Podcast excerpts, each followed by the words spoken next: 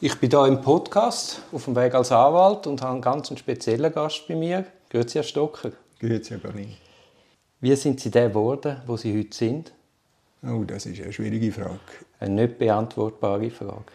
Doch, doch, ich glaube, es ist zu beantworten. Also es ist natürlich zu beantworten aus dem Eindruck von dem Strafverfahren, wo mich ein bisschen die Öffentlichkeit gedruckt hat.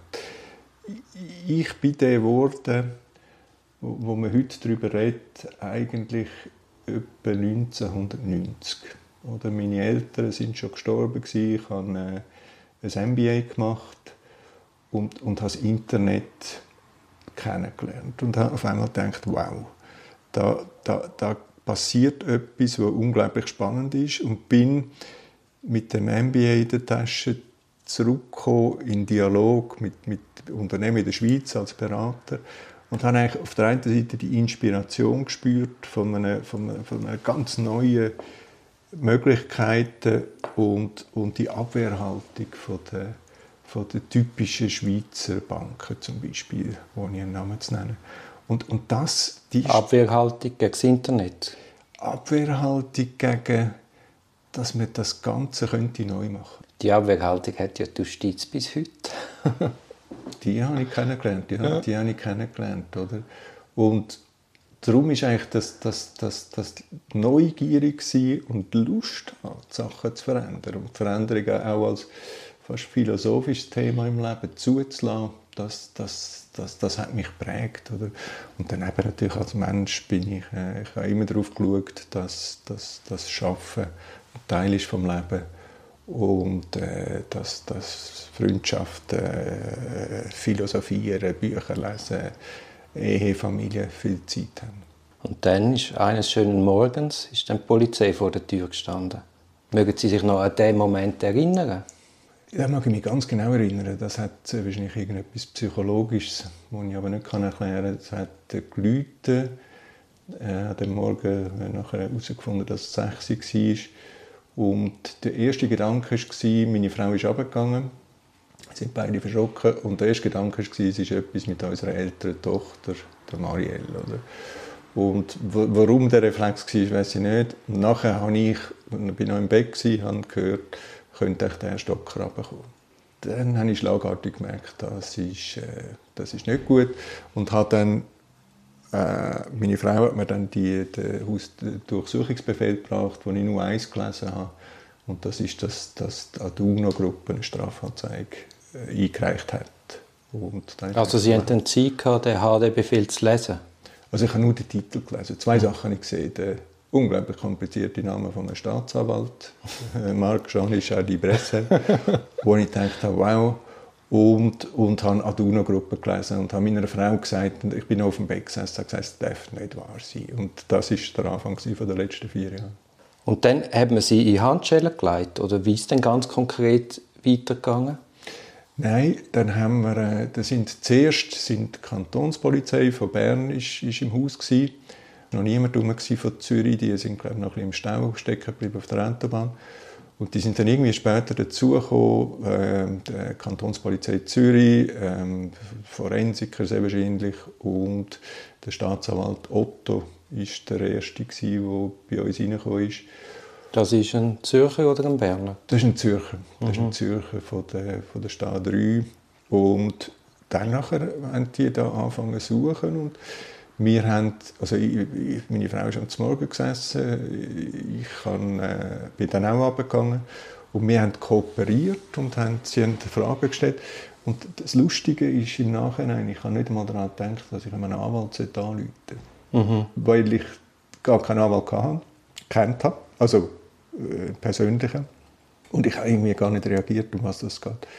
Und durch das, dass man das Handy oder das Smartphone gerade weggenommen hat, hat mich auch niemand erreicht. Oder? Und dann erst am 9 also fast, fast zweieinhalb Stunden später, habe ich dann äh, mit dem Andreas Blattmann Kontakt gehabt und der hat gesagt, äh, du bitte alles siegeln und dann mhm. sind die Sachen abgelaufen. Aber Sie, Sie haben kooperiert vor Ort, das heißt, Sie haben Fragen beantwortet. Mhm. Haben Sie den Nattelcode gegeben? Mhm. Okay. Alles. Der ja. Cloud-Zugriff und das war ein Herr Freiner von der Kantonspolizei, von der Forensiker, sehr nett. es ist alles ein bisschen in der Stimmung von diesen zwei Berner Polizisten, die um 6 Uhr gekommen sind, die, die natürlich überhaupt keine Hektik gemacht haben. Mhm. Oder die dann Zürcher gekommen sind, ist die Stimmung schon ein bisschen anders. Und das ist etwa bis am 10, 11 gegangen. Dann hat es geheißen, ich muss mit auf Zürich. Und bin dann aber noch alles ohne Handschellen. Das ist alles noch, tun sie ein paar Sachen zusammenpacken. Und dann haben mich die zwei Berner Kantonspolizisten haben mich zuerst zu sich genommen auf die Wache. Sehr höflich, anständig und sind mit mir nach Zürich gefahren, ins Polizeigefängnis. Und dort habe ich das erste Mal Handschellen kennengelernt. Im Polizeigefängnis Zürich? Vor dem Polizeigefängnis. Ja. Und sind Sie dann vorbereitet auf die Hausdurchsuchung? Weil es gibt ja auch Informationen jetzt in dem Vinzenz-Prozess, dass gewisse Beschuldigte am Morgen begrüßt worden sind und dann gerade der Polizei einen Ordner übergeben haben. Nein, wir haben, also ich ganz persönlich habe nicht mit dem gerechnet, überhaupt nicht mit dem gerechnet. Äh, ohne, ohne naiv zu sein, oder? De, de, durch die Zusammenarbeit mit dem Pierin Vinzenz war schon klar gewesen, dass er FINMA untersucht hat. Wir haben gewusst von dieser internen Untersuchung bei der Aduno-Gruppe, die mich betrifft. Also, und wir haben sehr wohl mit Anwälten diskutiert, was da läuft. Aber konkret mit einer, Bevorsch also mit einer, mit einer Strafanzeige oder mit einer Strafuntersuchung habe ich nicht gerechnet. Und wenn Sie jetzt damit gerechnet hätten, hätte das etwas geändert an Ihrem Verhalten an dem ersten Morgen? Jetzt aus heutiger Sicht gefragt? Ja. Ja, ich glaube...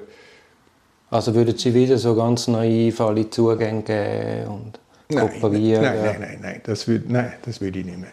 Also das ist, äh,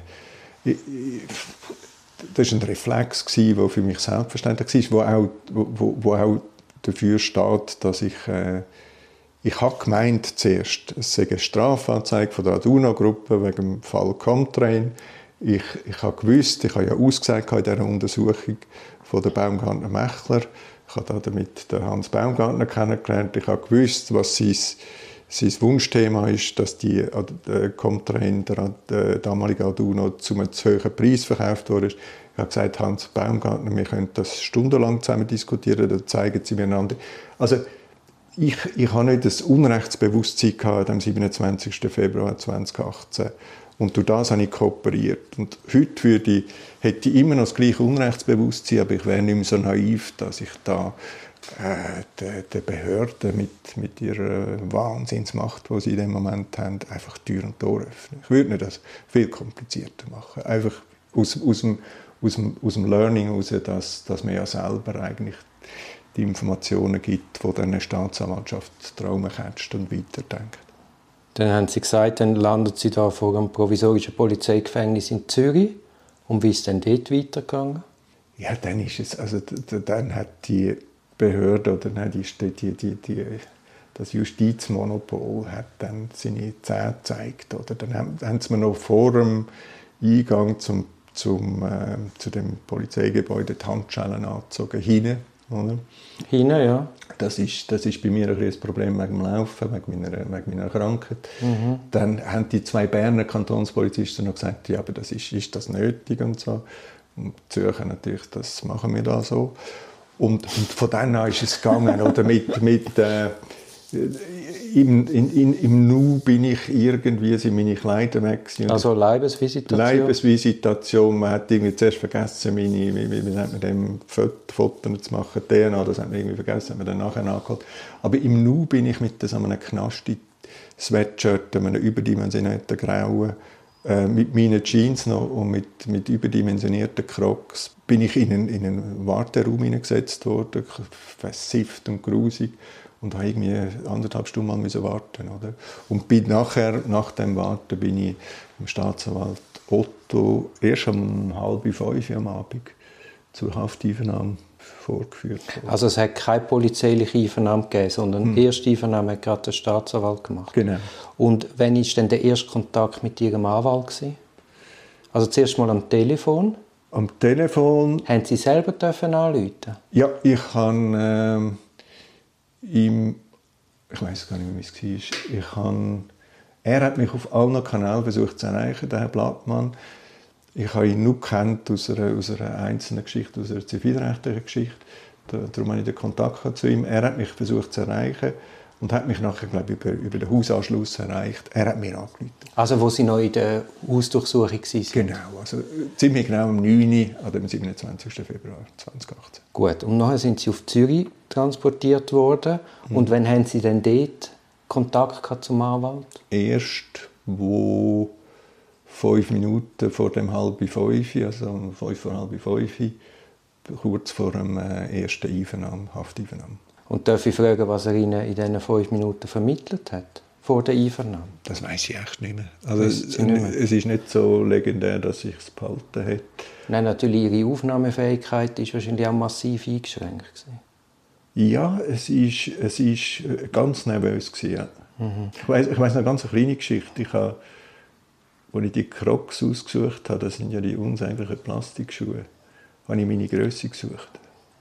Und die Polizisten haben gelacht und haben gesagt, was suchen Sie, Herr Stocker? Und dann sage ich, ich suche meine Größe. Und dann ist es so quasi das Feedback gewesen, äh, ich glaube, sie haben andere Probleme als die Größe der Crocs. Oder? Also, man, man, macht Blödsinn, weil man in einem, in einem ganz komischen äh, Mut ist. Oder? Mhm.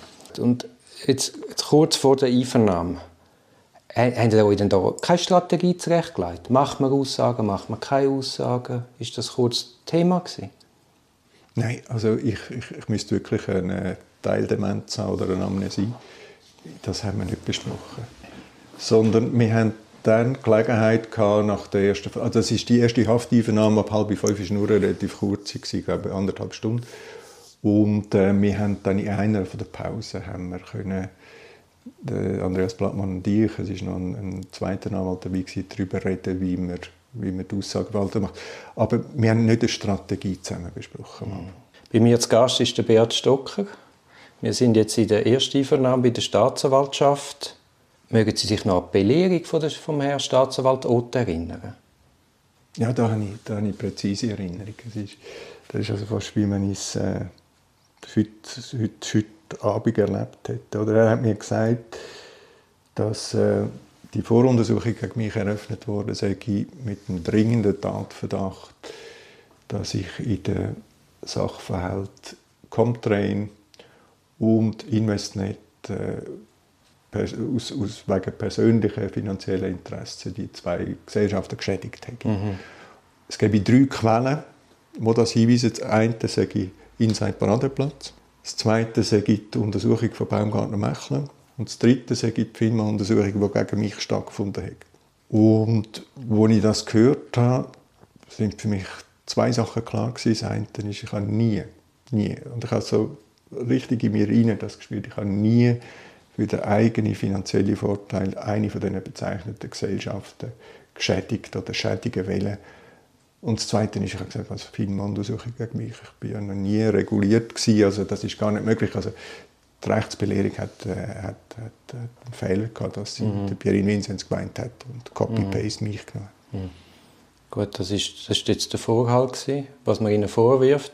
Mit Belehrung habe ich gemeint, eben, dass sie die Aussage verweigern dass wenn sie mitwirken, dass das gegen sie kann ver verwendet werden kann. Haben Sie das verstanden? Ja, das habe ich irgendwie gar nicht. Ich, das, darum habe ich jetzt auch so reagiert. Das habe ich das habe ich gar nicht mitbekommen. Es schriftlich im Protokoll kann man es ganz bestimmt nachlesen. Ja, ja.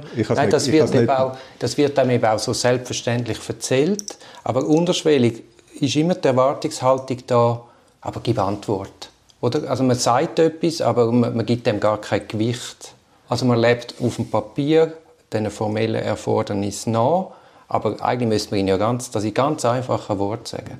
Herr Stocker, Sie können heute einfach nichts sagen und das ist nicht negativ für Sie. So müssen wir belehren und nicht einfach vorlesen, was in Nein, dem Artikel also, steht. Das, das finde ich jetzt ganz ein spannender Punkt. Das hat man 100% nicht gemacht. Nein, das hat man sicher nicht gemacht. Sondern ja. man hat äh, einfach Pflicht und Kür oder man hat ja. das Pflichtprogramm darauf eingewiesen. Und was war denn Ihre Motivation, gewesen, Aussagen zu machen? Ich hatte den Reflex, also das bin auch wieder ich, oder, vom, vom, vom Typ her, ich hatte den Reflex gehabt, zu sagen, nein. Oder? Das, Aber das hat natürlich jeder, oder? jeder, ja. ja, ja. Jeder. Und, und ich habe ich hab irgendwie den Hans Baumgartner und das Interview vom November 17 im Hinterkopf gehabt und gesagt, hei, hei, hei, dann zeigt mir doch einmal und habe eigentlich du aus, ausgesagt habe ich, wenn ich erwartet habe, man werde sehr schnell konkreter und rede über die, die, den dringenden Tatverdacht. Oder? Und, und das ist ja dann eigentlich nie zum Thema gemacht worden, sondern, sondern es ist dann dabei geblieben, dass ich in einen Rhythmus hineinkomme, bei jede Frage zu beantworten. Hat denn, wenn Sie sich jetzt an die ganz konkrete Situation zurückdenken, hat es einen Einfluss gehabt auf Ihr Aussageverhalten, dass Sie unter Schock gestanden sind? Also Sie haben wahrscheinlich gar nicht mehr klar können denken in dem Moment. Äh, so schlimm, so schlimm habe ich es nicht erlebt. Also es ist ähm, heftig, aber auch, auch mit, den, mit dieser Show da, mit den Handschellen und, und eben die anderthalb Stunden in dem versifften Raum ohne Fenster, glaube ähm, aber dass ich unter Schock war, nicht. Also das Einzige, was ich gemerkt habe, ist ein trockenes Maul und kein Hunger. Oder? Weil immer man da äh, Trinkwasser angeboten bekommen und irgendwelche Cookies. Aber es ist, es ist ein hellmacher Moment gewesen, weil ich, habe, ich quasi den Tiger gehört im Gebüsch äh, fauchen oder? und habe gedacht, hoppla, das, das, da, da passiert etwas, was gefährlich ist. Oder?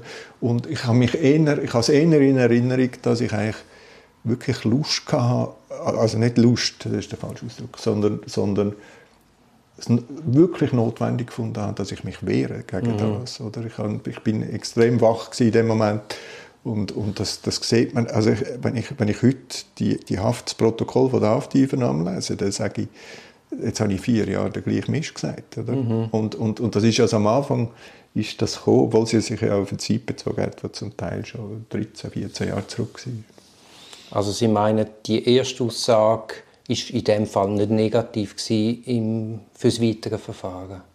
Nein, das ist sie nicht gewesen, oder?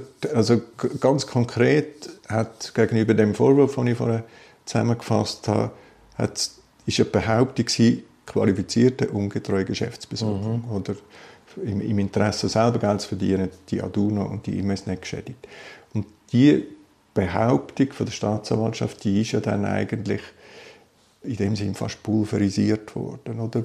Ganz einfach darum, weil sie sich nie, obwohl ja die Staatsanwaltschaft eine von der Big Four im Hintergrund angestellt hat, also eine von der, von der ja, grossen Treuhandgesellschaften der Welt, es ist nie hat können gezeigt werden, dass, dass ein zu hoher Preis gezahlt worden ist in der Interessenlage, wo mir vorgeworfen worden ist. Und im Hinblick auf diesen Vorwurf ist es richtig im Nachhinein, ähm, auszusagen, es hat, es hat dazu beigetragen, dass die Staatsanwaltschaft erkannt hat, dass sie den dringenden Tatverdacht nicht kann aufrechterhalten kann. Aber ist das so schlau gewesen? Nein, nachher nicht. Also im, im Nachhinein, und das äh, habe ich vorher gemeint, aus heutiger Sicht, äh, wo sie mich gefragt haben wegen der Hausdurchsuchung, ob ich weiter würde so kooperieren ich würde nicht, oder? Ich würde viel länger zuhören, was da eigentlich kommt. Zuhören ist ein gutes Stichwort. Sie haben vor Gericht gezeigt, das habe ich sehr eindrücklich gefunden, dass Sie ganz genau zuhören können. Wie haben Sie die Fragetechnik beim Staatsanwalt empfunden? Mögen Sie sich noch erinnern? Ja, äh, also eins, was einem gerade am Anfang auffällt, ist, dass man ja nicht frei kann antworten kann. Mhm. Man, muss ja immer in das in den Rhythmus vom Protokollieren antworten. Das ist, äh, und, und heute, die Staatsanwälte, die ich erlebt habe, meistens selber protokollieren. Also man, ist, man wird quasi bremst. Oder? Man, man hat während dem Antwort gibt man noch viel Zeit zum Überlegen. Oder? Das ist eines, was mir aufgefallen ist. Und das andere ist natürlich, dass man die, die Fragen sind unglaublich plump. Oder? Also das ist äh, keine einzige Frage, die ich dort weder am Anfang noch während der Untersuchung würde man irgend, irgendjemand nicht merken, um was das eigentlich geht. Oder? Sie haben so mehr oder weniger suggestiven Charakter, aber sie sind immer, Fragen beinhaltet immer eine These, die sehr, sehr transparent wo erkennbar ist. ist ja. Erkennbar ist oder? Und äh, zur Frage, wie, wie, wie, geduldig dass man, dieser Frage, dass man sich die Frage anlässt, ist, das ist eine Kritik von Andreas Blattmann, meinem Anwalt, der gesagt hat, lässt es besser an. Ja, man entwickelt so eine Ungeduld, gell? Und man gibt zu viele Antworten. Viel zu viel, ja, ja, viel, ja, zu viel, viel zu viel. Haben Sie während der Einvernahme auch auf Protokollierung geachtet? Weil ja. was man sagt und aufgeschrieben wird, das kann ja dann völlig zwei Paar Schuhe sein. Ja, das, hat man, das, das, das, das, das macht man irgendwie, weil instinktiv merkt man, dass es wichtig ist, dass mhm. festgehalten ist. Einmal hat man die Chance gehabt, glaube im Hafteinvernahme im Bildschirm zu schauen vom, vom Staatsanwalt Otto und äh, ein und sonst ist amix äh, mit dem Beamer an die Wand mhm. projiziert. Mhm. Das ist aber ein absoluter Ausnahmefall. Ist das? Das macht nur die 3. Okay haben Sie dann nach der Einvernahme die Aufmerksamkeit aufgebracht, das Protokoll sorgfältig wieder nochmal zu lesen? Weil, oder, erst in dem Moment, wo Sie es ja dann lizenzieren, Ihr Kürzel darunter setzen, gilt es ja dann auch als so gesagt, wie es niedergeschrieben ist. Also wenn ich jetzt würde sagen, ja klar, das, das hätte ich nicht so in Erinnerung. Oder? Ich habe, das haben mir sicher alle gesagt dort lese es gut durch, aber ähm, nein, ich habe keinen Nerv gehabt. Es ist sowieso die Protokoll durchlesen, das ist nicht so meine, meine ähm, ja, nein, man ist ja auch froh, dass es fertig ist. ist ganz genau. Ja, also dort nochmal die Aufmerksamkeit anbringen und alle wollen ja gehen, man, man ist ja dann auch wie so ein bisschen gedrängt. Vielleicht wartet schon die Polizei mit der Zugführung ins Gefängnis. Also, oder in dieser Hafteinvernahme war das letzte Thema, gewesen, wenn ich mich richtig erinnere, äh, überhaupt angeordnet wird. Mhm. Das ist also so ein Schauspiel, ja, man hat sich jetzt überlegt und so, aber das ist ja längst klar gewesen. Und dann hat es geheißen, quasi die erste, also bis, zur, bis zum Zwangsmaßnahmengericht, äh, bis zum Haftrichter, dass man mal in das bei dem Polizeigefängnis da vis à muss äh, Nacht verbringen. Oder? Also wo sind Sie überhaupt befragt worden? Ähm, das ist auf dem Gelände von dem, von der, das Kasernengelände in Zürich. Mhm auf dem Gelände, wo, wo ich nachher in dem Polizeigefängnis war, ich, hat's, hat's, äh, ich weiß gar nicht mehr, wo ich eigentlich befragt wurde. Also meine Frage ist eigentlich, sind Sie mit einem Transport zu der STA 3 transportiert worden? Nein, ich bin irgendwie durch Gänge durchgeschoben worden. Nein, nein, ich kann nicht. Ich bin durch Gänge durchgeschoben worden ich weiß es gar nicht mehr genau. Und dann bin ich nein, ich bin also, irgendetwas muss falsch sein. Ich bin im Transport gewesen. Ja, wir sind im Büro, heißt, wir sind im Büro, Transport im ja. Büro vom Staatsanwalt Otto an der Weststraße 70. Ah, dann müssen Sie aber Auto gefahren sein. Das sind, ich weiß es wieder jetzt, was Sie mich fragen. Ich bin mit einem äh, Zivilfahrzeug bin ich unten die Weststraße gefahren mhm. worden. Mhm. Und da oben habe ich meine Crocs bekommen. Das stimmt. Da habe ich meine mhm. Schuhe müssen abziehen und Crocs bekommen. aber für den Transport sind Sie hingefesselt worden? Bin ich mit der Handschelle hineingesessen neben dem Polizisten. Ja. Gut, und jetzt haben wir die erste Einvernahme, die Hafteinvernahme. Und dann werden sie wieder zurückfahren ins Polizeigefängnis. Und wie geht es einem denn in dem Moment, wenn da die Tür hinter einem zugeht?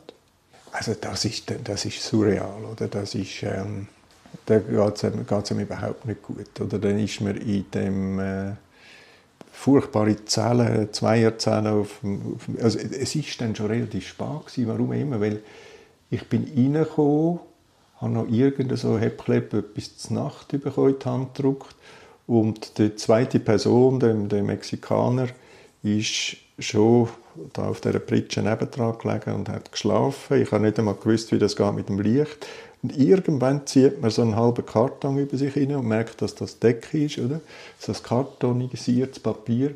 Und dann, dann versucht man zu schlafen, oder? Und dann, dann, dann geht das Kopfkino los, bis ich dann herausgefunden habe, ich kann das Neonlicht ablöschen. Und dann hat eben der, der, der Mexikaner auf halluzinieren mhm. und er ist irgendwie in, in einen Flash hineingekommen und hat dann zwischen Gebet und Dingen, also dann die ganze Nacht irgendetwas umgeliert. Und am Morgen sitze ich mit dem, komme durch die Luken irgendeine Kachel Kaffee über und irgendein Stück Brot und Kaffee, hocke ich dem Mexikaner wie und isst zusammen zum Morgen. Und, und äh, warten und warten und warten. Oder? Also, das, ist ganz, das, das ist ganz schräg. Das ist doch auch so schlimm, dass einem nie gesagt wird, wie es weitergeht. Man ist ja die ganze Zeit am Warten. Man ist am Warten und es, ist, äh, es wird einem nie gesagt, was was, was, was, was als nächstes kommt. Oder? Das ist so. Ich sitze da mit dem Beat Stocker und wir sind jetzt kurz vor der Anhörung vor Zwangsmaßnahmengericht. Haben die eine Anhörung verlangt vor ZMG? Ich weiß es nicht mehr. Also das tut mir leid, wenn ich da naiv töne, aber ich, ich, ich weiß es nicht mehr. Ich kann, wie ist es weitergegangen nach, dem, nach der ersten Nacht in dem Polizeigefängnis? Oder es ist, ich bin dann irgendwann am nächsten Morgen zur zweiten Hafteinvernahme, also immer noch, immer noch nur meine Anwälte und, und ich, oder wieder Staatsanwalt Otto, eine längere äh, Einvernahme, ein paar Stunden dann geführt worden. Und ich habe nochmal eine Nacht verbracht in dem Polizeigefängnis, immer noch bevor Zwangsmaßnahmengericht. Es müsste jetzt irgendwo so Tag zwei sein, der Mexikaner war nicht mehr rum.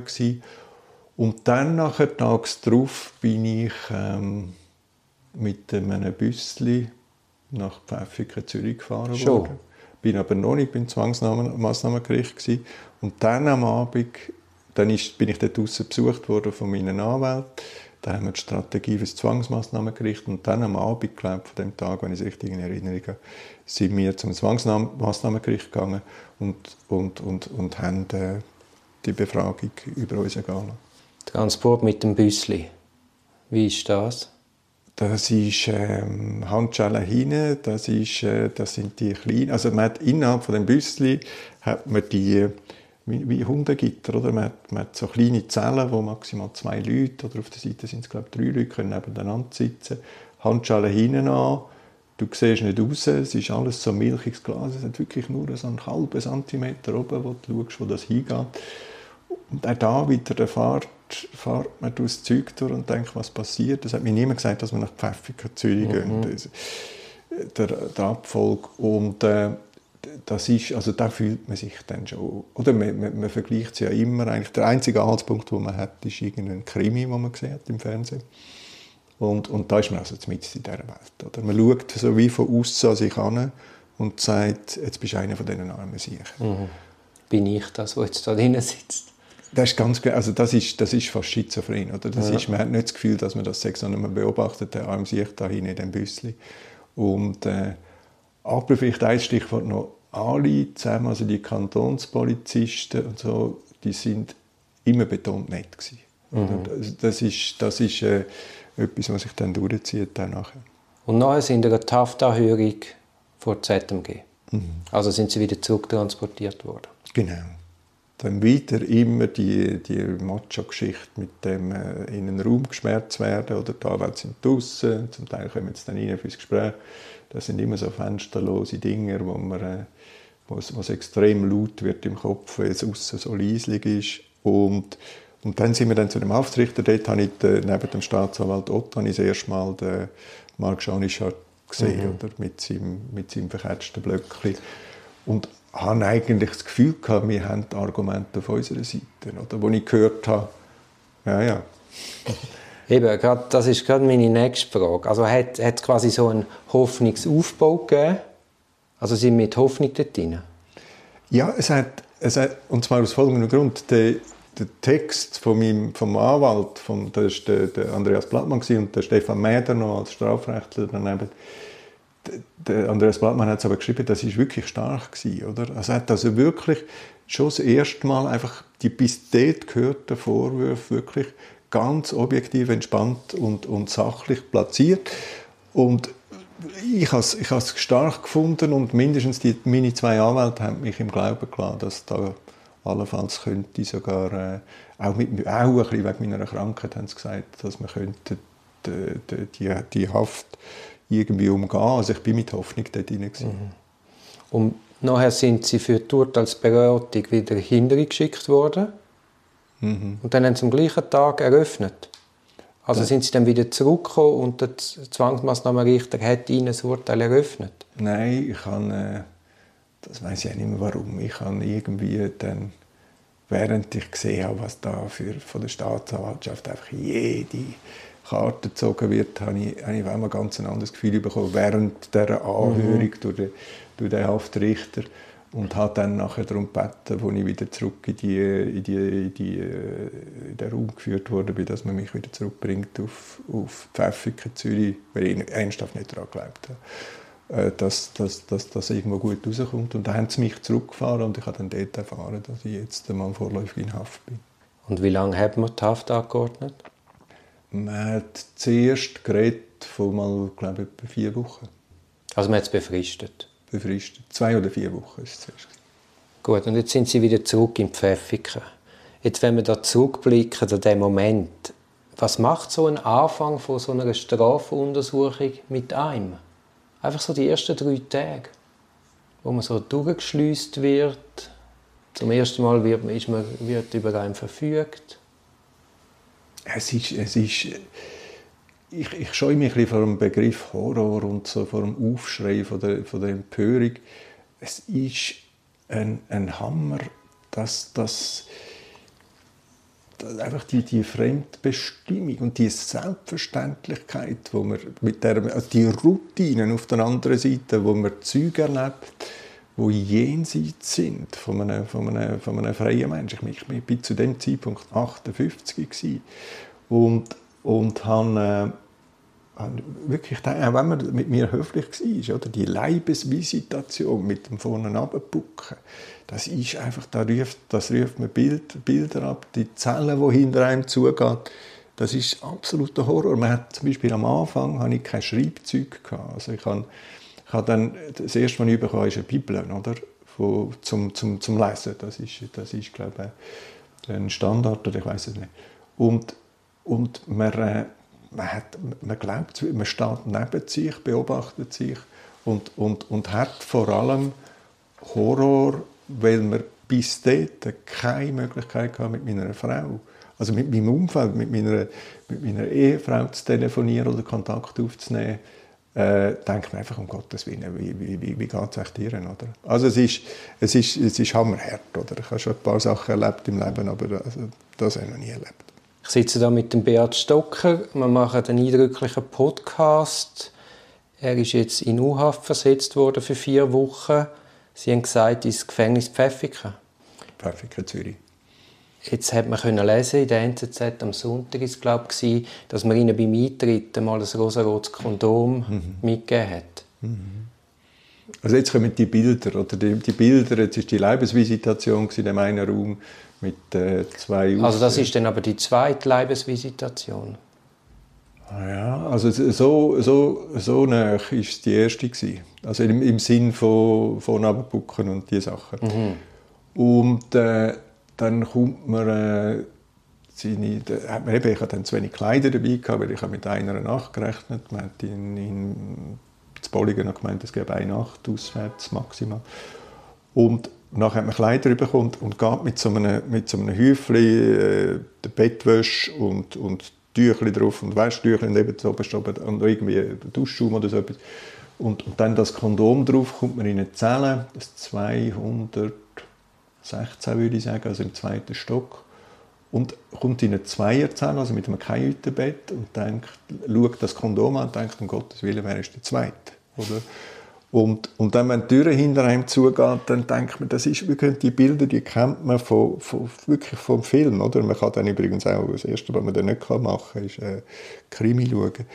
Da, da denkt man einfach, das darf nicht wahr sein, oder, was jetzt da passiert. Und ich habe, da wird man zwischen, zwischen der Resignation und einer, einer rechten Portion Wut wird man irgendwie, kommt man so in ein, in ein Wechselbad der Gefühle rein, aber unter dem Strich ist man einfach ein ohnmächtiges Opfer, oder? Und, und, und hört dann, Herr Stocker, Sie können duschen, oder? Und kommt in eine Dusche rein, wo sechs Leute können duschen oder wo auch duschen und die erzählen sich dann in dem oder man hat dann zehn Minuten Zeit zum Duschen. Das Zeitmanagement hat man nicht im Griff. Man hat einfach eins, es darf einfach nichts passieren dort drin. Die Horrorbilder, die irgendwie der Riesenfetzen äh, den Duschvorhang aufmacht und, und, und, und zu einem kommt. Ah, es hat Duschvorhänge? Ja, Duschvorhänge so, so, und, und, und sechs äh, halboffene Duschkabinen nebeneinander. Und nachher, man ist aber eingesperrt in dieser, in dieser, in dieser Dusche. Also die Tür ist zu, man hat zehn Minuten Zeit, hat glaube Wasser für zehn Minuten und kommt nachher mit so einem Tüchli um die Hüfte herum, kommt man hinter dem Duschvorhang führen und sieht dann die anderen fünf, oder? Und schaut sich blöd an, oder? Und das ist, äh, also äh, ein, ein, Bild für der eine sagt dem anderen, äh, du leck mir, jetzt bin ich wieder mit dem zusammen, jetzt bin ich schon mal neuneinhalb Jahre mit dem in der gleichen Zelle gewesen. Ich denke irgendwie, was ist das, du? Oder äh, Untersuchungshaft und neuneinhalb Jahre, dann merkt man, ja, und da wird gelacht und gemacht Und, und das ist also furchtbar, oder? Und dann, äh, und, und dann, also was ist furchtbar? Es ist, äh, oder die ersten Menschen, die man dann sieht, also quasi die, die Mithäftlinge, da, da, kommt man in eine Welt hinein, wo zuerst sieht man nur den Beton und die Aufseher und nachher sieht man die Mithäftlinge und merkt dann eben zum Beispiel in dieser Szene, in, der, in dem, bei dem ersten Mal duschen, wo man wirklich Angst hat, dass jetzt da irgendwann ein Säufen runtergeht und das passiert, was eben nicht passieren darf, dann sieht man den Geruf von den Leuten, die da ist und sagt irgendwie, das ist ja grauenhaft und man hat, man hat noch das versnobte Gefühl, da gehöre ich nicht an. Mhm. Oder? Mhm. Und, und, Wie lange geht es denn, bis sich das leidet? Das leidet sich, also ich, das geht lang, oder? Ich bin, das ganz konkret ist, man wird dann jeden Tag, wo man dort ist, also jetzt muss ich sagen, ich habe natürlich sehr viele Einvernahmen gehabt, ähm, und zwar nicht, wo ich einvernommen worden bin, sondern quasi nach der zweiten Hafteinvernahme sind ja dann Dutzende von Einvernahmen, wo ich auch dabei sein konnte, von all diesen Organisationsleuten, UNO und, und, und Investnet. Und das heißt, man ist sehr viel unterwegs oder wird immer wieder am Morgen abgeholt. Mit dem Büsli fährt man wieder. Äh, ist das gut oder schlecht? Das ist eigentlich gut, weil man hat dann die Chance, man hat eine Aufgabe. Man hat eine Aufgabe und man ist natürlich brennend interessiert, was da läuft. Oder? Mhm. Man ist brennend interessiert, wie, wie, was, was meint er genau, an welchem Punkt hängt er das auf, was haben er in der Hand und so. Am Anfang es dann so, gewesen, dass wenn wir mit dem Büsschen an die Weststraße gekommen sind, sind Journalisten rum, oder? Also wegen Pierin wahrscheinlich.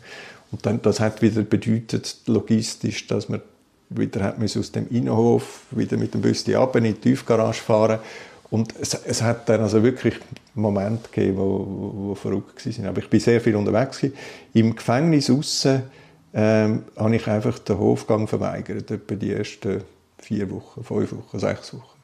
Weil ich, ich habe den Stunde Hofgang zu den Zellen ausgeschaut, das ist also etwas am trostloseste, was man sich vorstellen kann. Wenn es dann noch schifft und es ist am Morgen um halb acht, ich gehe auf den Hofgang und ich habe da gesehen, wie die miteinander umgehen und, da denkt, und in der Zeit ist gestanden, da geht es um, um, um, Wirtschaftskriminalität, da geht es um Banker und so. Und ich habe mich dort einfach nicht gesehen. Und also was heisst, wie die miteinander umgehen? Ja, wie, wie da bankelt wird, oder? Also, also da wird, äh, da gibt es Prügeleien, man ruft sich am Abend vorher über die Zellenfeiste dazu, du Hurensohn, und äh, morgen Morgen sehen wir uns auf dem Hofgang und dann wird du, du weißt ja nicht, was ernst ist und was nicht ernst ist, oder? Das ist, äh, das ist eine Welt, also die erste sechs Wochen, bis mich dann die... Äh, aber das ist ja auch noch lustig, dass nicht eine Gefangenen-Solidarität spielt, sondern dass man sich dann quasi die Schwächsten sich noch gegenseitig auf den Gring geben.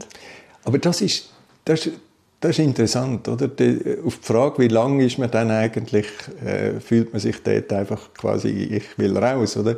Das sind, das sind eben nachher funktioniert die Solidarität. Es ist einer auf mich zugekommen und hat, hat, hat äh, irgend bei einer Gelegenheit, ich glaube, man hat einmal in der Woche eine Stunde Sport machen und dort ist einer mit mir gekommen und hat gesagt, Beat, du brauchst Hilfe. Oder? Und dann, dann ist es so eine, und zwar quasi, es gibt Leute, die wo, wo, wo verstanden haben, dass es da um viel Geld geht und so. Und, und, und da entsteht dann auf einmal so eine, eine, eine Beziehungsebene, die wo, wo total spannend ist. Oder? Haben Sie denn mit, mit Insassen auch über Ihren Fall geredet? Nein, nie. Weil also, das wäre unter Umständen sehr gefährlich.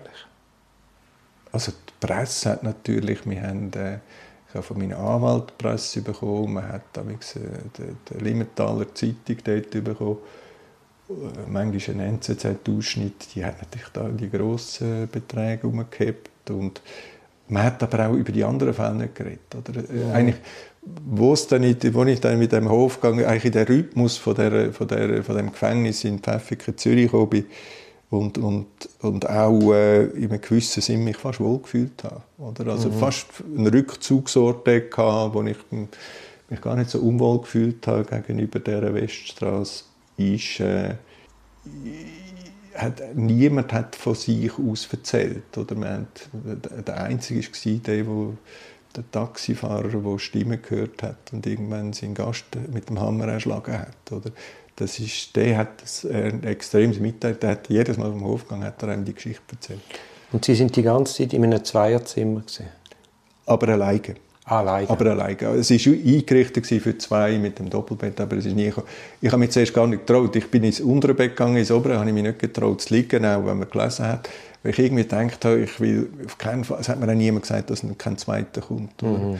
Erst als ich dann gegangen bin, hat es gesagt, nein, das war immer klar, Herr Stocker, dass mhm. niemand zweiter kommt. Mhm. Aber also das Zweite dann mit dieser minimalen Infrastruktur, um nicht zu sagen mit dieser grusigen Infrastruktur, das wäre mir dann schon, also da bin ich dann nicht geschaffen, oder? mit Toiletten. Eben so offene WC, nein, wo dann der andere also, zuschaut. Nein, nein, nein, nein, Und auch oder, mit Denunzianten. Das erlebt man auch immer wieder, dass dann einmal ein Mithäftling kommt und gegenüber der Staatsanwaltschaft behauptet, der Beat Stocker hat mir im Vertrauen das und das erzählt. Oder wieso versucht für sich selber etwas rauszuholen? Das hätte ich nie erlebt, aber äh, ja, also, äh, ich, ich habe nachher habe ich, äh, Leute dort getroffen, wie ich es vorher angefangen habe, wo ich eigentlich sehr äh, eine vertrauensvolle Beziehung hatte, also im Sinne von, dass man, dass man sich geholfen hat mhm. in dieser Zeit. Und wie sind Sie damit umgegangen, dass Sie von der Außenwelt abgeschnitten sind? Das ist sehr schwierig. Also die, die Kommunikation nach außen, also jetzt ganz konkret zu meiner Frau, äh, ist mit äh, Briefen, also hand, handgeschriebene Briefe passiert. Wir haben dann, wir haben dann angefangen zu schreiben. Das ist dann ganz eine wichtige Kommunikation gewesen. Das ist eine Form von Kommunikation gewesen. Dann habe ich über meine Anwälte, wo mich dann auch draussen in, äh, wo, wir, wo ich auch getroffen habe, Pfäffiken, Zürich, hat man äh, die Kommunikation mit der Familie, mit der Außenwelt aufrechterhalten. Es gibt dann, es gibt dann praktische Sachen, oder? Das, das also hat Ihre Frau lange keine Besuchsbewilligung bekommen? Sie hat, äh, sie ist nie zu Besuch gekommen. Weil sie keine Besuchsbewilligung bekommen haben oder weil sie das nicht wollen haben? Zuerst hat es keine Besuchsbewilligung gegeben. Warum auch immer, das weiß ich nicht. Das habe ich mir gar nicht mitbekommen. Und nachher bin ich, ich bin immer noch ausgegangen von zwei oder vier Wochen Untersuchungshaft. Ich glaube, in der dritten Woche, wenn ich es richtig im Kopf habe, hätte sie mich besuchen und ich habe das nicht wollen.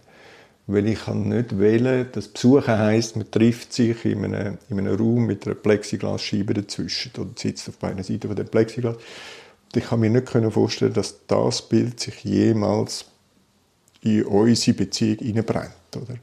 Und hat das nicht wählen. Ich wollte die ganze Welt dort im Pfäffiken fernhalten von, von unserem Leben und hat darum eigentlich via meinen Anwalt müssen sagen und nachher im Brief erklären, dass ich nicht will, dass wir uns sehen. Und Kinder sind auch nicht gekommen? Kinder sind auch nicht gekommen. Ich habe nachher erfahren, dass verschiedenste Leute haben versucht, mich zu besuchen. Ich habe niemanden zu Besuch gehabt. Mhm. Und natürlich auch, auch einfach, weil der Irrsinn dort oben in dem Pfäffiken, das war etwas, was ich mit niemandem aus meiner privaten Umwelt habe antun in dem Sinn. Und wie geht man damit um? Sie sagen, Kommunikation mit der Frau über Briefe sehr wichtig. Aber wie geht man damit um, dass man weiß, dass da der Staatsanwalt, der gegen einen Krieg führt, die Kommunikation Wort für Wort liest und eigentlich total mitbekommt, was da intern in, in einem hochsensiblen Bereich läuft? Ja, also das, ähm, mit dem kann man umgehen. Oder dass man, reflektiert man das überhaupt? Ja, man reflektiert schon. Man reflektiert schon. Oder übrigens, also das ist ein ganz wichtiger Punkt. Es hat in der Kommunikation, also jetzt, jetzt, jetzt gerade, wenn ich gefragt wird, kommt man wieder, kommen wieder die Momente in den Sinn, dass wir ja eigentlich das Dritte sind, wo der Brief lesen, oder eben die, die Staatsanwaltschaft dazwischen, wer immer das dort liest. Ähm, es, es hat eigentlich nichts gegeben, auch, auch ich meine, wir haben ja nicht irgendwie Intimitäten geschrieben oder äh, aber es hat nichts gegeben, wo ich jetzt thematisch nicht getraut hätte zu schreiben. Oder? Also ich habe sehr wohl meiner Frau geschrieben, was, was eigentlich passiert ist, was mir vorgehalten wird und habe ihr geschrieben, wie ich dazu stehe. Oder? Also ich bin immer davon ausgegangen... Ah, das ist durchgegangen? Das ist durchgegangen, ja. Das ist durchgegangen. Und, also ich, ich wüsste nichts anderes. Oder? Also ich habe jetzt das Beigeli Briefe, ist, äh, habe ich dann die Hause angetroffen, die ich ihr geschrieben habe. Und das sind, das sind glaube ich, alle Briefe, die durchgegangen sind. Mhm. Und gibt es auch Raum für Humor im Gefängnis? Sie haben vorher mal angetönt, man hätte auch gelacht zusammen. Ja, den gibt es tatsächlich. Oder? Also die zwei es gibt dann engere Beziehungen, also die engeren Beziehungen entstehen eigentlich über, über das Austauschen, ich, ich habe das glaube ich schon mal gesagt, über Literatur, oder? Man hat zwar eine Bibliothek, also man muss irgendwo mit der Zeit umgehen. Es ist ja dann unsäglich, oder? Was haben Sie denn gelesen? Ja, ich, am, Anfang, am Anfang habe ich eben es, äh, die, die, vom Homer die Ilias bekommen, von einem Zellennachbar, und dann habe ich tatsächlich an einer Woche mich reingeknüllt und habe gesagt, leck mir, das habe ich noch nie verstanden in meinem Leben, ich verstehe es auch nicht in dieser Ruhe. Und habe ihm das zurückgegeben und gesagt, hast du auch etwas Einfaches und so? Und er sagt, ja, Krimi habe ich nicht. Und dann habe ich von ihm äh, die, wie hat das geheißen, mit dem Zug nach Lissabon, wie heißt der, der, der, der, der Mercier, Mercier, der, Mercier ja. ja. der Nachtzug nach Lissabon gelesen und also aufgesogen, ich habe sogar noch ja. jedes Zitat rausgeschrieben, also äh, und es ist ja dann furchtbar, in dem Frühling 2018, die vier Tage machen einen fertig, oder? Da kommt Ostern, da kommt Pfingsten, da kommt Auffahrt. Oder man muss sich mal vorstellen, an Ostern ist man vom, vom Freitag, Samstag, Sonntag, Montag ist man in der Zelle mit dieser Stunde Hofgang, wenn ich dann schon war, ich glaube nicht. Und da duschst du nie. Also du duschst einmal in der Woche dort in dem, in dem äh, in dieser Untersuchungshaft. Und wenn, wenn wieder, oder Pfingsten, und dann hat es wieder da wieder am Viertag. Und dann muss man irgendwo, muss man, und dort entstehen dann eigentlich auch Gespräche beim Hofgang, wo man sich hilft und auf die Frage vom Humor, man, lacht dann zusammen, oder? Man, man, man hat dann, äh, der eine behauptet dann, er sei, äh, es war ein schöner Tag und so, ja, er sei heute ein bisschen am Pfäffikensee gewesen, oder? Und er sagt, ja klar, mit Handschellen und Fußschellen, aber es sei herrlich gewesen. Tatsächlich hat man das Gefühl, er sei ein bisschen braun im Gesicht, oder?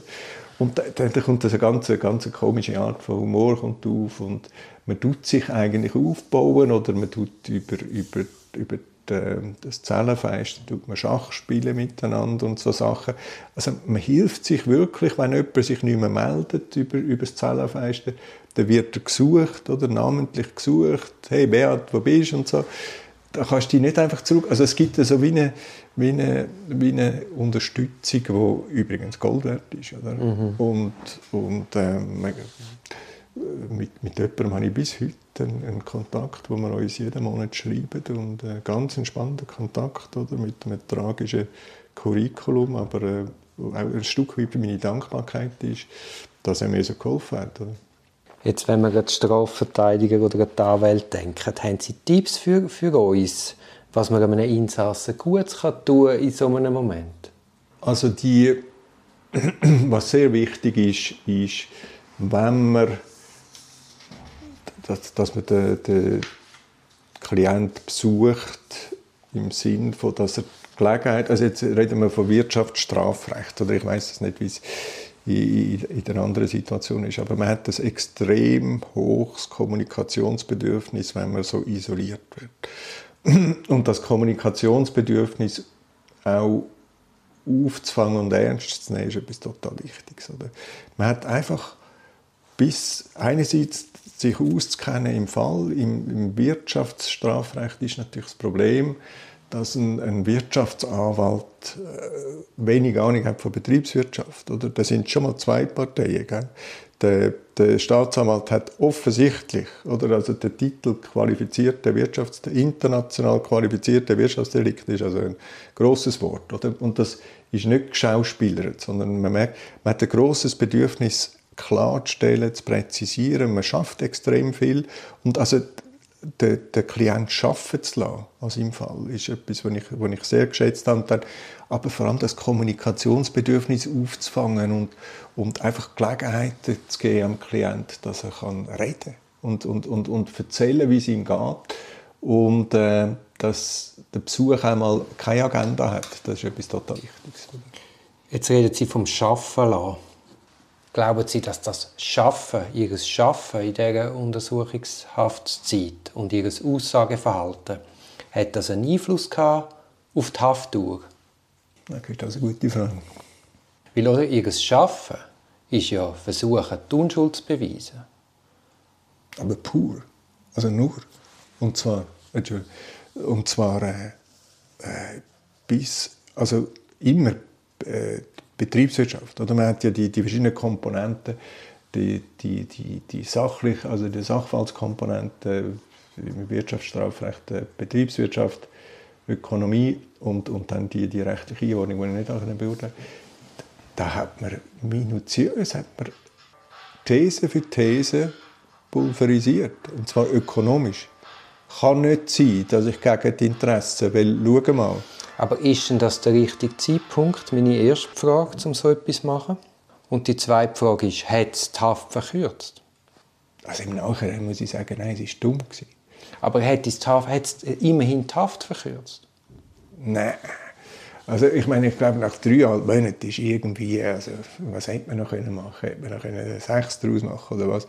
Also ich glaube, ich, ich weiß noch an dem, an dem Mittag, wo wir erfahren haben, irgendwie, glaube am 11. Juni dann oder so etwas, nach dreieinhalb Monaten, wo der, der Staatsanwalt Labhardt gesagt hat, wir äh, ist wieder so eine freigehende Periode abgelaufen und er hat gesagt, wir dürfen keine Verlängerung beantragen. Oder? Mhm. Was mehr als überraschend war, weil es sind ja immer neue Vorwürfe dazugekommen.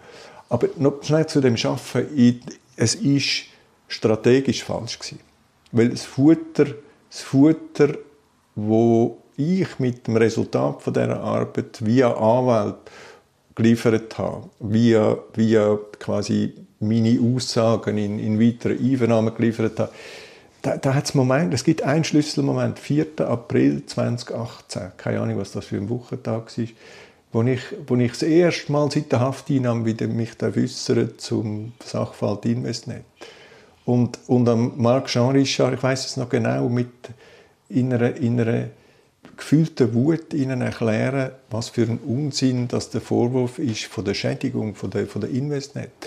Und darauf hingewiesen haben, was das für ein absolut weltweit einmaliges Private Equity Modell war, wo da wir Minderheitsaktionär die Risiken getragen haben, gibt es nicht auf dieser Welt. Ich habe ihm erklärt, er hat gesagt, hups, es war Mittag, kurz vor dem Mittag, ich habe glaube ich etwa 20 Minuten geredet, ihm das alles erklärt, hat das aufmerksam mitverfolgt, hat er gesagt, okay, ich, äh, das ist jetzt etwas, wo ich da höre, wo ich einen Moment muss darüber äh, meditieren, hat er gesagt.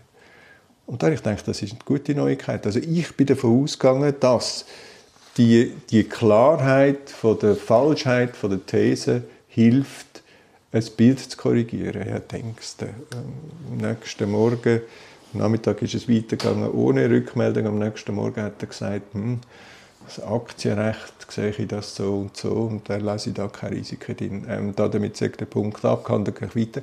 Und siehe da, oder? Eigentlich ab dem 4. April hat man auf einmal das erste Mal gehört, nicht von Marc Janischar, sondern vom, vom Oliver, Oliver Labhardt, dass man auf einmal von Herausgabepflicht geredet hat. Also ich habe quasi die, mit meinem Resultat vom Schaffen habe ich quasi das Futter geliefert, dass man eine neue Strategie muss nehmen auf Staatsanwaltszeit.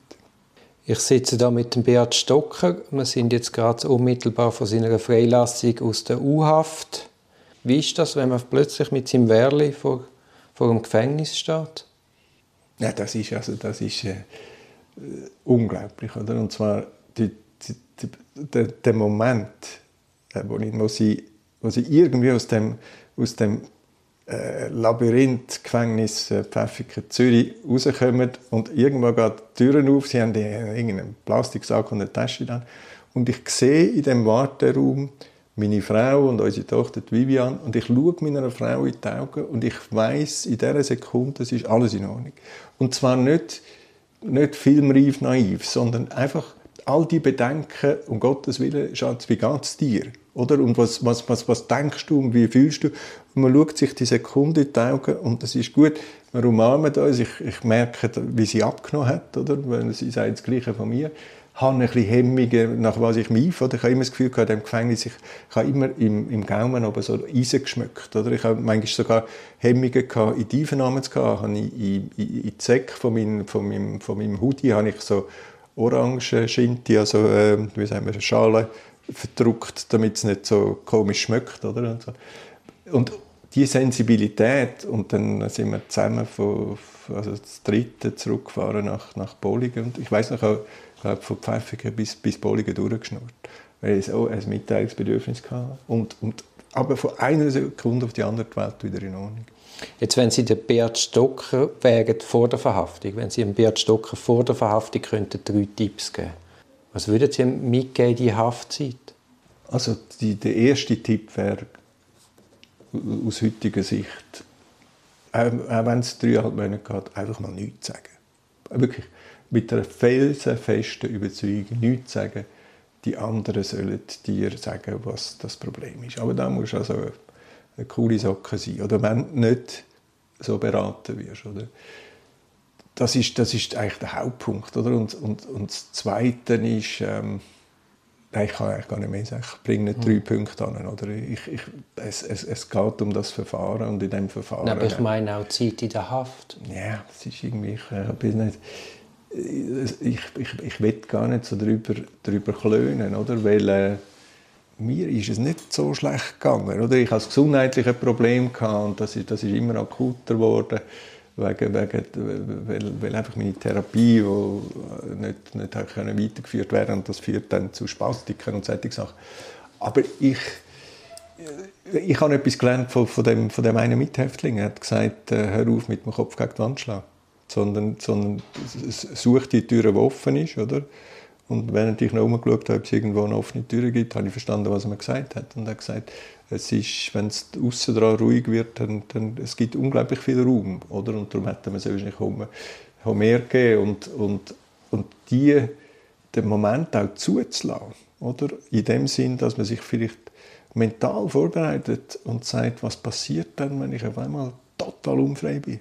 Also das Gefühl, am Morgen aus dem Haus zu gehen und zu merken, irgendwo, man hat das Portemonnaie vergessen, die und, und ist in der Zwischenzeit nach Genf gefahren und läuft in Genf in der Stadt um ohne Portemonnaie, ist doch ein Gefühl, oh, was mache ich jetzt, oder? Und das einfach potenziert hoch 10 ist äh, zu akzeptieren, dass im Leben nicht nur bei anderen Menschen, sondern auch bei einem selber Sachen können passieren, die unglaublich mühsam sind und verschissen und sich vielleicht mental einfach so vorzubereiten und zu sagen, wie würde ich dann umgehen, wenn auf einmal die Schweiz besetzt würde, wie würde ich damit davon umgehen, wenn ich auf einmal im Gefängnis bin? Das ist, äh, das, das, mental ist das also sehr wahrscheinlich, äh, könnte man das anders vorbereiten.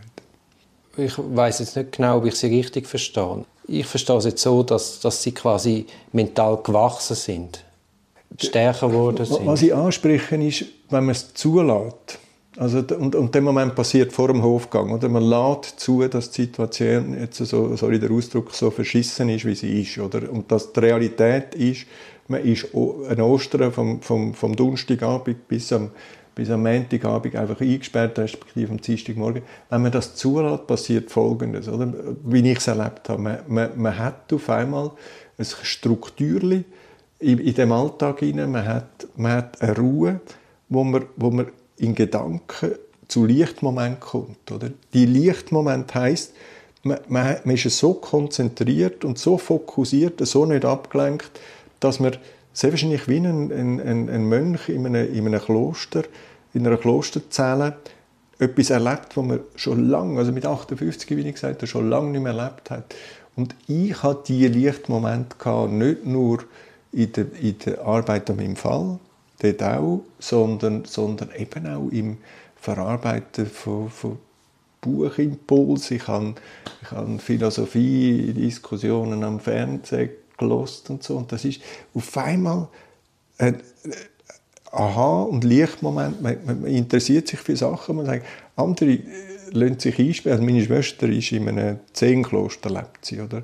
Und, und eine der Meditationsübungen, die sie macht, ist Schweigen. Und natürlich habe ich an sie viel gedacht. Oder? Schweigen heisst für sie, man, man, man sitzt im Schneidersitz glaub, und schaut den Mauer an, drei Tage lang. Und das ist mir natürlich schon aufgefallen. Da ich dachte, also, weißt, das ist jetzt quasi das, was meine Schwester macht. Oder? Einfach ich unfreiwillig.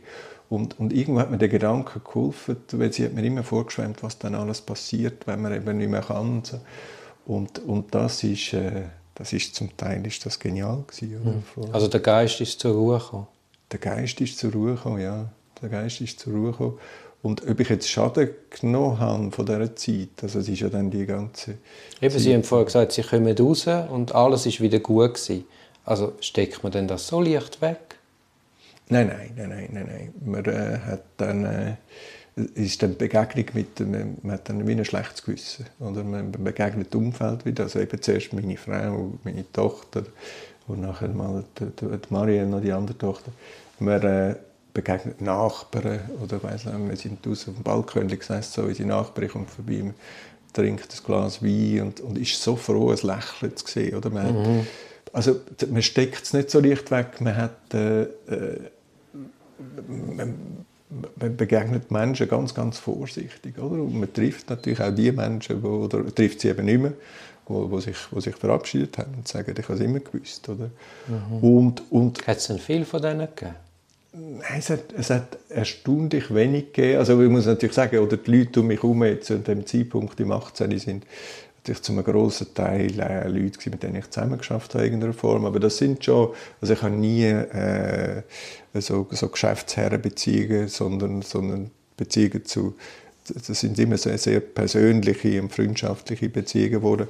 Und da hat es natürlich Leute gegeben, die Angst hatten, dass wenn der, der Stocker mit seiner Vogelgrippe quasi, wenn er auf, auf meinem Teich landen würde, als Enten, oder, dass, dass ich dann ein Problem bekomme. Und da hat es schon, also, ich nicht, ein Viertel der Leute habe ich nicht mehr gesehen. Oder? Ich, und, und äh, zum Teil erstaunlich. Oder? Die, die, die haben, also die haben bis heute nichts gehört. Oder? Wie kommen Sie jetzt gerade auf den Entenvergleich? Das hat, äh, wir haben einmal, wo wir äh, bei der Aduno-Gruppe neu ein Geschäftsfeld erweitert haben, das sogenannte Consumer Finance, also Konsumkredit, wie das heißt. Das ist eine ganz unbeliebte Materie, oder? wo man Leuten äh, einen Blankokredit gibt für ihr Leben, es nicht im Griff hat, wie man sagt. Und dann hat mal einer, wo, wo wir haben das Geschäft als Neuling kennengelernt und einer, der das schon jahrzehntelang gemacht hat, gesagt, Bert, du musst dir vorstellen, wenn du das Geschäft machst, dann hast du Vogelgrippe. Und dann bist du eine Ente, die rumfliegt und du hast ein Schild an dir, das heißt, ich habe Vogelgrippe. Oder? Und dann willst du auf einem Teich landen, zum Beispiel der Teich ist eine Bank, wo du sagst, hey, das wäre doch ein neues Geschäft für euch. Oder? Und, und unten siehst du alle abwinken und sagen, nicht da landen. Oder? Und äh, das Bild ist mir wieder in den Sinn. Also dann macht, kann man sagen, Haft macht teilweise einsam. Ja. Und ich meine, schlussendlich ist das ja eine traumatische Erfahrung, wo du draußen mit gar niemandem kannst teilen kannst. Mm. Das war kein Problem für Sie? Ja, es ist ein Problem. Also, äh, ganz konkret, was passiert ist, ist, oder, wenn man dann äh, die, die Leute, die zu einem gehabt haben, eben der Großteil, die haben dann, man ist dann vorbei, man hat sich gesehen, also immer noch das Kommunikationsbedürfnis, absolut phänomenal. Und, und die Leute haben dann gefragt, hey, wie ist das gewesen, oder? Und, und mir ist es dann ganz komisch eingefahren, dass man wie auf einmal gesagt hat, hey Beat, du kennst dich doch aus mit Haftbedingungen, oder? Also auf einmal habe ich, habe ich innerlich gedacht, Moment, Moment, also ich bin nicht ein Knasti, oder? Es kommen dann erst so die Sprüche, oder? Nach dem dritten, vierten Glas Wein und so. Und man, äh, man, man, also ich habe dann fast gedacht, also ich, will, ich bin jetzt im Fall nicht der Experte für, für andere, oder? Und dann habe ich versucht, von Leuten zu erzählen, die ich dort getroffen habe, und habe gemerkt, wie mich wie mich da mein, mein, mein Umfeld anschaut und sagt so quasi, puh, was ist denn das für eine? Also so quasi, also richtig, ich habe von dieser Zeit erzählt und die haben mir gesagt, hoffentlich kommen die da nicht vorbei, oder? Und übrigens ist das schwarze Auto da oben, ist das allenfalls ein neuer Kollege von dir, oder? Also ganz ihre Situation und ich, du kannst das nicht teilen mit der Welt. Du trägst das eigentlich in dir rein und, und musst es auch dort lassen, oder? Weil äh, das, das, das kannst du niemandem erzählen, willst du eigentlich auch nicht. Ja, umso bewundernswerter finde ich es auch, dass Sie das jetzt heute mit mir da machen. Ja, es ist mir, oder, es, warum sitze ich heute da? Ich, es ist mir immer noch nicht klar, nach vier, über vier Jahren Verfahren, oder? jetzt sind wir im Ende März 2022, ich, ich kann mir immer noch nicht vorstellen, um was es überhaupt in dem Spiel.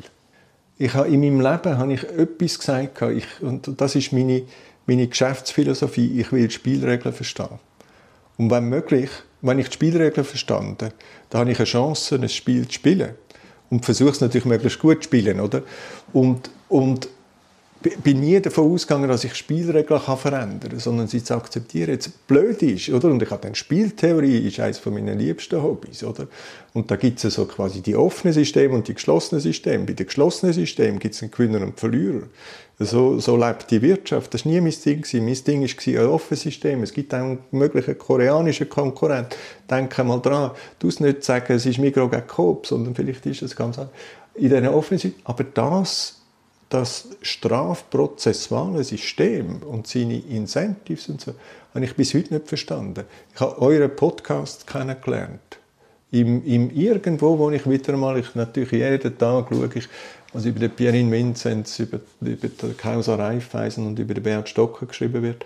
Und bin dann irgendwo mit einem Treffer auf eine von euren Episoden gekommen und habe in eine Diskussion hineingelöst, gelöst zwischen Ihnen, Herr Bonin, und Herrn Münch, Gregor Münch, und habe gefunden, da, das ist es genau. Da wird über ein System geredet, wo ein Justizsystem, oder? Also jetzt die, die Anklageseite, die Untersuchungs- und spätere Anklageseite und, und, und jetzt zu, beim Gericht, wo genau so habe ich es erlebt. Oder Sie, Herr Bonin, haben einmal in einer Episode gesagt, die, die Allmacht, wo die, die Staatsanwaltschaft hat, unbeschränkte Budget, oder der Gag, wo irgendwo zum Thema Humor in einer Einvernahme hat einmal der Herr Etter irgendwann kurz vor Weihnachten, irgendeinem Jahr 19, glaube hat er, hat er gefragt, der Marc Scharisch an die Presse, gibt es das Jahr eigentlich ein Weihnachtsessen?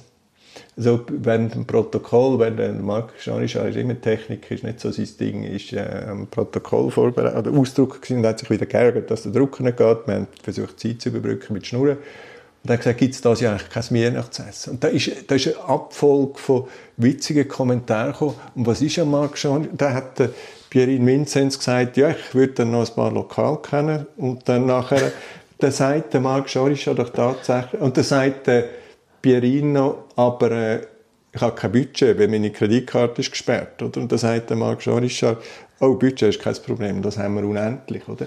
Und das sind so, was lockere Sprüche sind, habe ich in eurem Podcast gehört.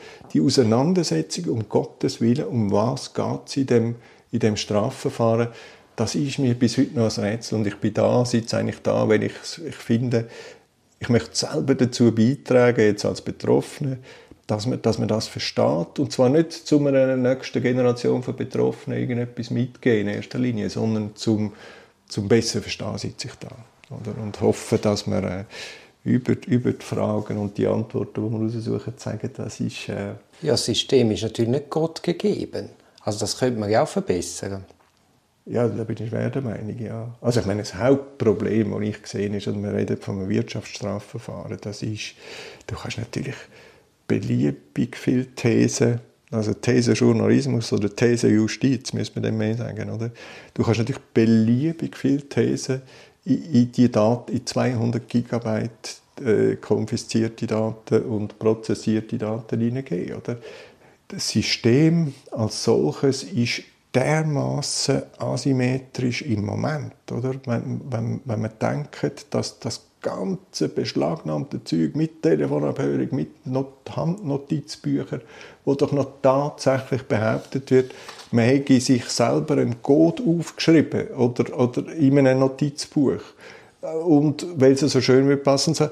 Also, was ich als wirklich schief erlebe, ist, dass einfach eine Staatsanwaltschaft darf neue Thesen aufstellen und eigentlich im gleichen Spiel weitermachen. Wenn, wenn ich eine neue These aufstelle und sage, mit, mit, mit, mit der Softwarelösung oder mit der App haben wir keinen Erfolg, ich mache jetzt Autopneu, dann muss ich mit meinen Leuten reden und muss ein neues Setup finden. Oder? Wir sind in dem Strafverfahren, sind wir einfach in der Grundthese, hier stimmt etwas nicht, im Hause Vinzenz und Stocker, sind wir, sind wir von der These qualifizierte, ungetreue Geschäftsbesorgung in die Herausgabepflicht übergegangen. Und da scheint es keine Instanz zu geben, wo, wo, wo, wo da irgendwie korrigierend oder disziplinierend drauf wirkt. Und jetzt ist meine ganze Hoffnung natürlich beim Gericht und bei dem, bei dem Urteil, das am 13. April gefällt wird. Ja, der Gesetzgeber löst es einfach, indem er sagt, der Staatsanwalt muss den belastenden und den entlastenden Umständen mit gleicher Sorgfalt nachgehen. Dass man damit die Staatsverfolgungsbehörde komplett überfordert und das einfach rein intellektuell so nicht funktionieren kann, ist, glaube ich, allen Betroffenen klar. Aber das ist so der bewusste Weg, wo man gewählt hat. Und du hast wirklich eine Allmacht, die einfach nicht kontrolliert ist in der, im Untersuchungsstadium unkontrolliert. Oder? Man hat man hat insofern gemerkt, also genau mit dem Punkt, ist das, ist das StPO 160 oder was ist das? Die belastend und entlastend, irgendwie, das hat mich mal interessiert, weiß ich nicht. Weil wir das diskutiert haben. Das ist Artikel 6. Oh, noch früher, noch früher, Entschuldigung. Ja, ganz früh, es ist in den Grundsätzen. Das ist ein hehrer Grundsatz. Oder wir haben, wir haben äh, mit, vor allem mit dem, also mit dem Marc Schanisch als, als, als intellektueller äh, Staatsanwalt hat man sehr viel diskutiert. Und wir haben über den Punkt, wie wird mit entlastenden Sachen umgegangen, haben wir Diskussionen geführt. Und, und was man gemerkt hat im Sinn von, dass das etwas nicht gut ist, ist, wenn, wenn es so cholerische Ausbrüche gibt, wie, wie oder die dann nur teilweise, das Stichwort Bringschuld. Aber, aber der, der Marc Schanisch hat, hat mir gesagt, Herr Stocker, das ist eine Bringschuld, die entlastende Sache. Nachher, als ich gesagt habe, jetzt ist interessant, hat er nicht mehr wissen von dem, dass er jemals von Bringschuld hat. Er dann gesagt, er irrtümlich und er sei falsch interpretiert worden. so. Es ist nicht klar, was ist eigentlich mit der offensichtlich entlastenden Sache passiert. Und eben das, das, Wahnsinnige ist, jedes funktionierende System hat eine disziplinierende äh, äh, äh, Möglichkeit, das Verhalten zu sanktionieren. Und das scheint da nicht gegeben zu sein. Oder jedes Beweismittel an sich ist einfach einmal neutral. Und je nachdem, mit welchem Bild du drauf schaust, du es eben so oder anders interpretieren. Und eigentlich müsste ja ein Staatsanwalt immer wieder zur Nullhypothese zurück und, und versuchen, quasi den Sachverhalt nochmal ganz neu zu denken, anders. Aber das ist ja eine Arbeit, die du gar nicht kannst machen kannst. Vor allem bei so einem immens grossen Strafverfahren. Ja, und ich, ich habe auch wirklich das Gefühl, also den, den lebendigen Eindruck bekommen, man kann gar nicht mehr zurück. Oder man kann, man kann nicht, man muss die, das erste Verdachtsmoment von diesen grossen Geldbeträgen, die zwischen mir und Pierin Vincent hin und her geflossen sind, die Darlehen, wo, wo, wo nachher ein, ein Frame bekommen haben auf Inside Paradeplatz im, im 16. Das Gefühl im Bauch hat, ist, ist, hat eine Kraft entwickelt in diesen ganzen vier Jahren, wo einfach irgendwie etwas Unrechtmäßiges hat müssen damit verbunden sein und, und die, die Nullthese-Geschichte, also das Kontrafaktische, glaube das ist, das ist übermenschlich, oder? Also ich finde auch, der Strafprozess ist ein naiv, wenn man Menschen äh, äh, kennt und, und schaut, wie sie wer würde denn um Gottes Willen äh, jeder von uns hat sich schon in einen Text verliebt, oder? Und wer würde dann sagen, hey, jetzt habe ich in dem Businessplan der größte Mist geschrieben. Man, mhm. man kämpft doch wie ein Leu dafür. Ja, ja. Sie haben mit, wieder mit dem Herrn Münch zusammen, haben Sie ein, ein, ich bin ein Rechtsstaatgläubiger. Das ist ja so ein Begriff, der irgendwie aus einem Wortspiel rausgekommen ist. Oder? Und haben gesagt, um was geht es überhaupt? In der Herr Münch sagt, ich will das glauben und ich muss das glauben. Das ist so wichtig, oder? Und, und auch Zielebene, warum gibt es den, den Podcast? Warum macht ihr euch die Mühe, mit einem Ziel zu erklären in einer von den letzten Episoden, es geht um gute Urteile.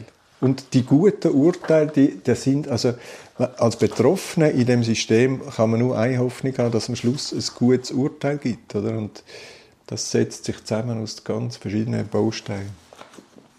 Vielleicht zum Schluss noch zu der Medienberichterstattung. Wie haben Sie das Medieninteresse erlebt? also angefangen hat, also ich stehe dort, wenn man mit mir über Medien redet, redet dann kommt mir Inside Paradeplatz und Lukas Essig und April 2016 in Sinn, oder? Das ist, wo, wo, wo die ersten Publikationen kommen, sind eine Serie von drei Publikationen vom April bis Juli 2016 mit den von mir geklauten Bankdaten von, von Julius Bär. Man hat einfach Lust gehabt, in dieser Medienberichterstattung den der gefallene König ähm, Pierin Vinzenz und, und, und Person, die zuerst Lust hatte, hat Lukas Hessig geheißen, wo eigentlich mit dieser Lust den, den Stocker und den Vinzenz Stürchle zu sehen, ein, ein Geschäftsmodell aufgebaut hat. Oder? Also Inside Paradeplatz ohne, ohne Causa Vinzenz gibt es, gibt es nicht als, als Haupteinnahmequelle. Aber Herr Stocker, es ist passiert, was passiert ist, aber hätte es allenfalls auch eine andere Strategie gegeben im Umgang mit dem Herrn Hessig? Natürlich, oder? Es gibt eines der schlimmsten, wenn, wenn, wenn, man heute, wenn ich heute einen Krimi schaue oder, oder wenn ich eine Zeitung lese. Politiker in Österreich, irgendeinen Korruptionsvorwurf, reflexartig steht der Politiker vor einem Mikrofon und sagt, selbstverständlich nicht, ist es doch nicht so, wie, sie, wie, wie, wie alle denken. Und er werde alles tun, dass es, dass, dass, um das richtigstellen und so.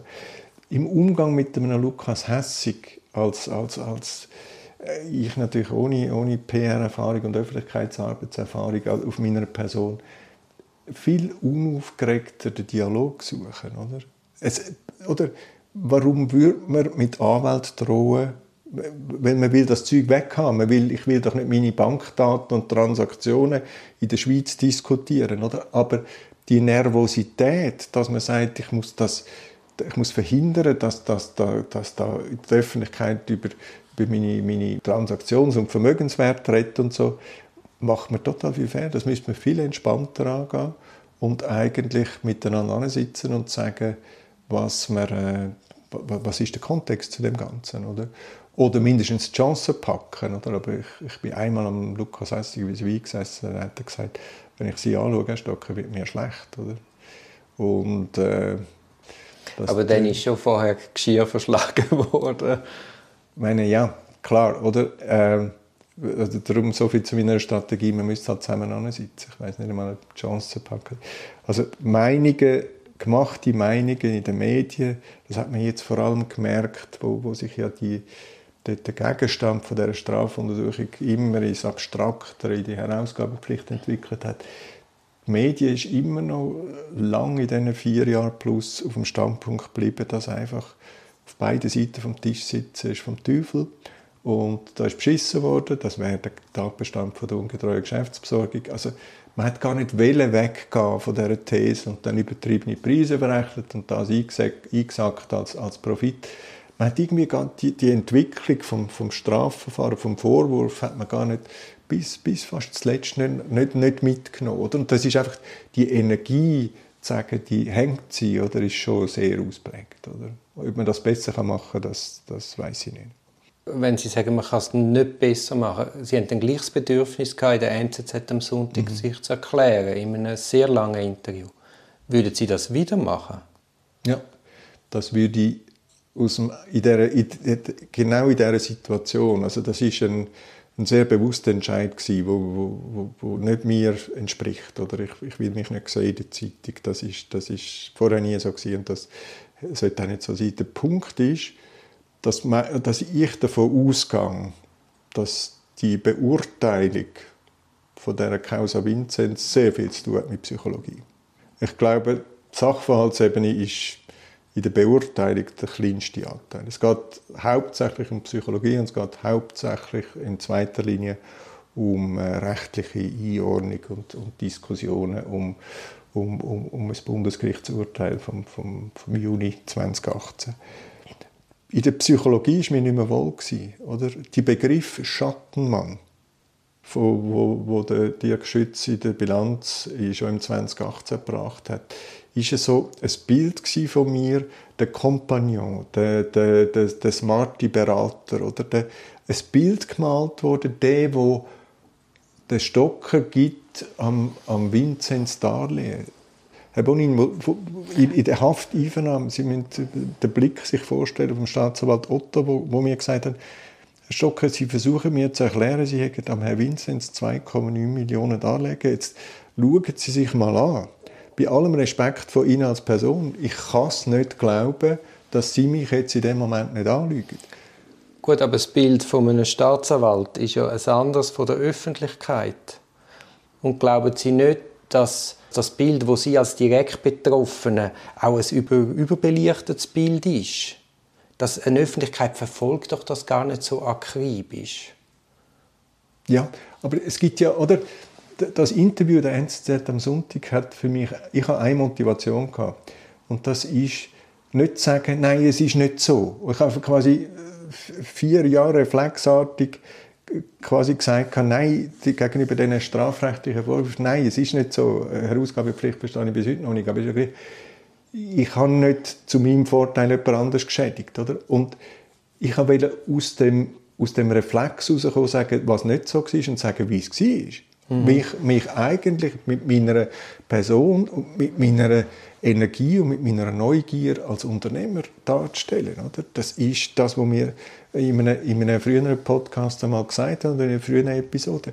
Das ist das 1990 zu erklären, versuchen und zu sagen, mich, mich, mich kumpen Ideen an, heute noch wo ich sage, Gottfried Schutz, das, das Letzte, was ich machen sollte, ist Freude an einer Geschäftsidee, oder? Und, und ich wollte sagen, dass es gibt einen Stocker, wo der tickt so, oder? Und dem ist auch Geld nicht wichtig, oder? Das Geld werden wir alles, meine Frau und ich werden das Geld, das ist testamentarisch vorgesehen, dass das, das, das kommt Leute zu, wo, wo, wo Geld brauchen. Wir, wir, wir, wir, wir brauchen doch das nicht, sondern einfach sagen, es gibt, es gibt eine positive Aussage über mich und meine Energie und mein, mein, mein kleines Lebenswerk, oder? Ob das gelungen ist oder nicht, ich schaue in die Augen und habe das Gefühl, es ist ein bisschen kritisch. Dass man das, übrigens den Begriff Litigation, PR, den habe ich gar nicht gekannt. Also das, das ja gut, das ist natürlich dann auch noch Jacqueline, also Politik ist darauf aufgesprungen und dann hat das ja einen komplett anderen Drive genommen. Das hat man ja nicht können voraussehen. Was ist das gewesen? Jacqueline Fehr, Regierungsrätin ja, vom Kanton Zürich ist er dann draufgesprungen und hat gesagt, also ist das überhaupt in Ordnung, dass man beschuldigten Personen die Plattform gibt? Das ist eine interessante Frage, aber also, das wäre für mich, ich habe das nicht mitbekommen, so. aber das wäre für mich ein Grund, das nochmal zu machen. Oder? Also wenn, wenn, eine, wenn, wenn man irgendetwas muss versuchen als Beschuldiger und später anklagt, dann ist gleich, gleich lange Spieß. Also das ist, äh, wenn, da, wenn, wenn da jemand noch sagt, ja, also ich weiß gar nicht, ob das in Ordnung ist. Man kann darüber reden, ob, ob man äh, ob so ein Artikel, was man eigentlich für eine, für eine Wirkung erzielt, das ist klar. Oder meine, meine Schwester hat gar keine Freude gehabt, als sie den Artikel gelesen hat. Es hat andere Leute gegeben. Aber äh, dass man sich will äh, verteidigen, das, das, also, da würde ich mir jede Freiheit nehmen, das zu machen. Es wird in vier Jahren wird schon viel über einen gesagt. Also, auch, was ich als lustig Aber das meine ich ja mit dem Überbelichteten. Ja, Wissen Sie, Sie hören natürlich jedes Wort, aber so in der Allgemeinheit, das ist, heute ist, ist die Aufregung dort, Garawane zieht weiter, Monis dort. Ja gut, aber also am 25. Januar vor dem, vor dem Volkshaus ist, äh, ja, ja. ist schon noch etwas los gewesen, ja, ja. aber nachher dann nicht mehr, haben sie schon. Ja, ich hätte noch ganz viele Fragen. Aber wenn wir es jetzt mal bei dem belöhnt, habe ich irgendwie noch eine wichtige Frage vergessen? Ich habe... Äh, nein, also was ich, was ich jetzt gerade noch überlegen ist, äh, es, es, es, gibt ja... Nein, ist gut. ist gut. Also ich würde mich sehr freuen, wenn wir in einem vielleicht nächsten Teil, wenn dann das Urteil da ist, allenfalls auch mal noch über das ganze Gerichtsverfahren redet und dann auch über das Urteil. Mhm. Das können wir sehr, sehr gerne machen. Oder? Ich, ich hätte jetzt auch keine Hemmungen, zum, zum im Moment schon noch mehr eigentlich über, über, über den Vorwurf, über die Konstellation, wo, jetzt muss beurteilt werden durch die drei Richter, aber ich was ich aber sehr genau darauf schauen ist schon, was dann letztendlich beurteilt worden ist.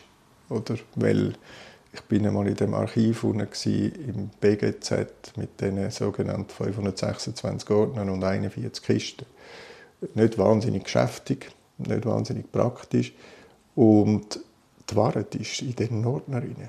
Und ich habe erfahren, dass äh, ein Gericht der, im Kanton Zürich im Jahr 2022 noch mit Papier schafft. Und ich hoffe einfach, dass Das ist natürlich in der Strafprozessordnung so angelegt. Ja, ja, aber die ist von was? Von 1900 was? 2011. Ja, ja. nein, nein, nein aber sind unsere, oder? Also Digitalisierung nein, ist in der Strafjustiz nicht angekommen. Ja, aber, aber das wäre ein ganz anderer. Ja, ja, ich bin bei Ihnen. Das ist ja. ja, aber das wäre nochmal ein ganz anderer Podcast, Herr Stocker. Aber vielleicht doch noch eine Frage.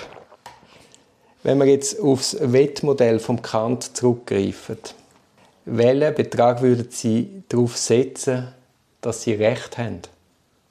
Und was würden Sie darauf setzen, dass Sie Recht bekommen?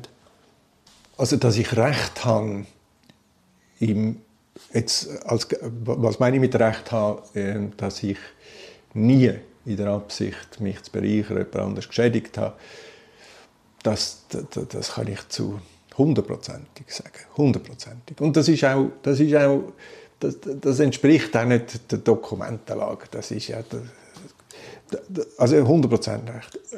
Also das ganze Vermögen. das ganze Vermögen. Gut. Haus und Hof, sage ich alles. Ob ich die Frage Recht habe, im, im kantischen Sinn, ob ich äh, Recht habe, dass ich keine Herausgabepflicht habe. Das kann ich Ihnen einfach nicht beantworten, weil ich keine Ahnung habe, was damit gemeint ist. Also Sie meinten mit Retrozession?